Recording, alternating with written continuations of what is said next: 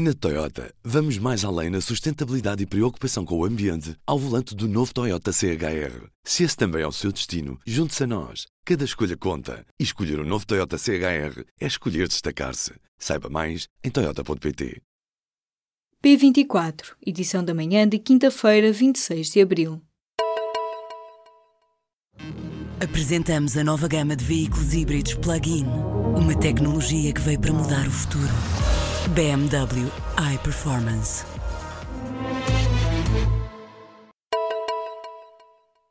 O Tribunal Constitucional chumbou algumas normas da Lei da Gestação de Substituição. A decisão do Constitucional não foi unânime e altera mesmo algumas normas da procriação medicamente assistida. A partir de agora, os filhos vão poder saber quem foram os dadores. A Lei da Procriação Medicamente Assistida, aprovada em 2006, protegia os dadores anónimos de esperma, ovócitos ou embriões, mas o juízo do Constitucional impõe agora o fim do sigilo em todas as técnicas de PMA.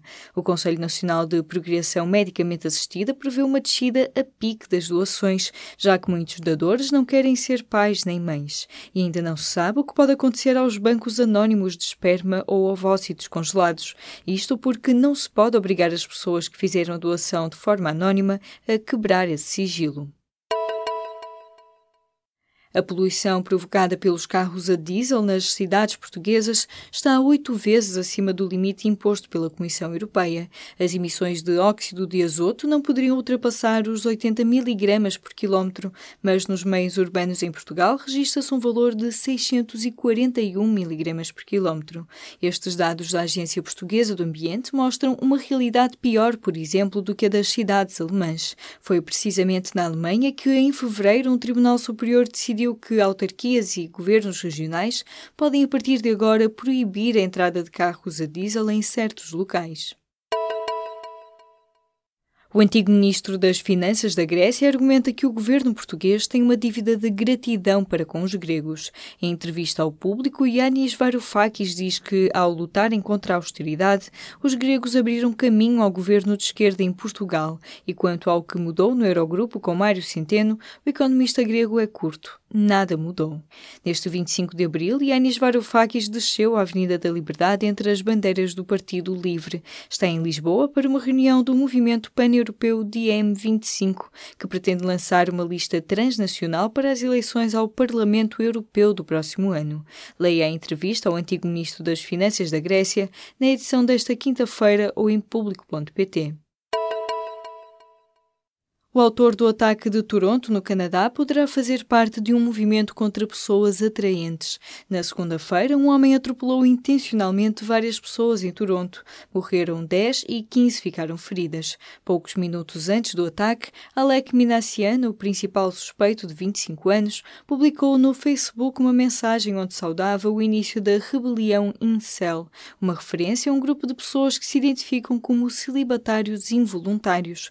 Este movimento existe existem comunidades online onde homens solteiros que se sentem rejeitados pelas mulheres dirigem sua revolta contra pessoas atraentes a quem atribuem a culpa por não encontrar nenhum par amoroso ou sexual.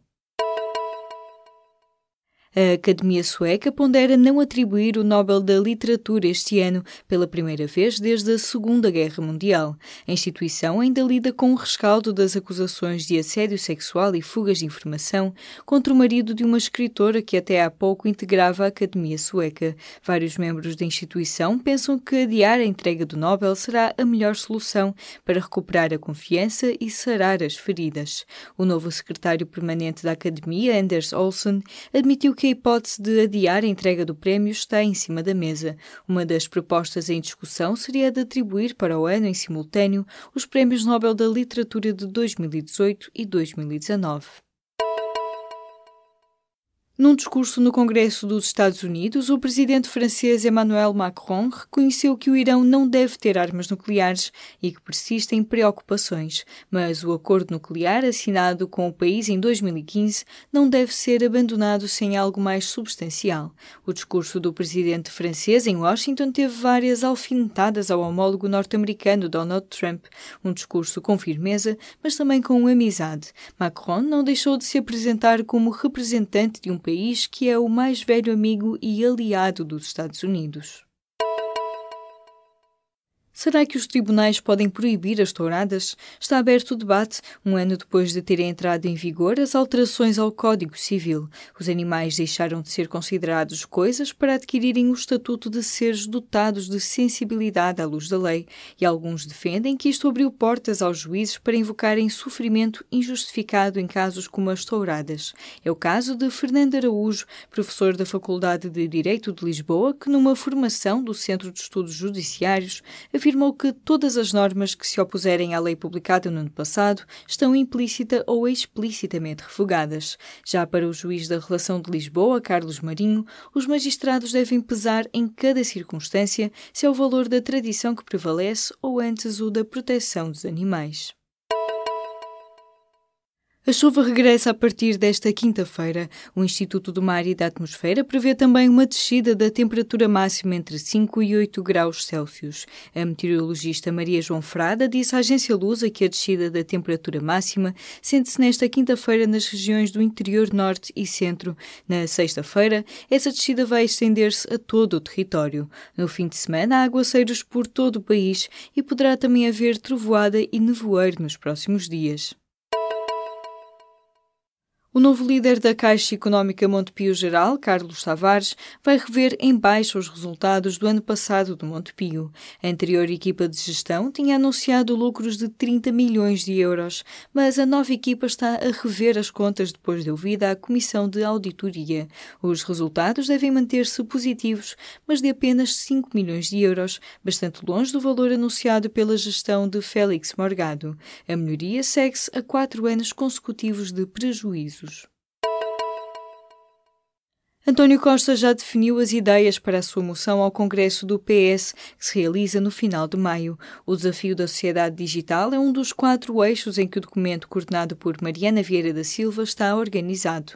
As ameaças digitais à democracia, os desafios da robotização do trabalho e a necessidade de adaptar a educação serão alguns dos pontos abordados. Os outros eixos do documento estratégico, com foco na próxima década e nas novas gerações, são as alterações climáticas o desafio demográfico e o combate às desigualdades. O primeiro-ministro, que se recandidata ao cargo de secretário-geral do PS, entrega a moção estratégica nesta quinta-feira ao presidente do partido, Carlos César. Na Toyota, vamos mais além na sustentabilidade e preocupação com o ambiente ao volante do novo Toyota CHR. Se esse também é o seu destino, junte-se a nós. Cada escolha conta. E escolher o um novo Toyota CHR é escolher destacar-se. Saiba mais em Toyota.pt.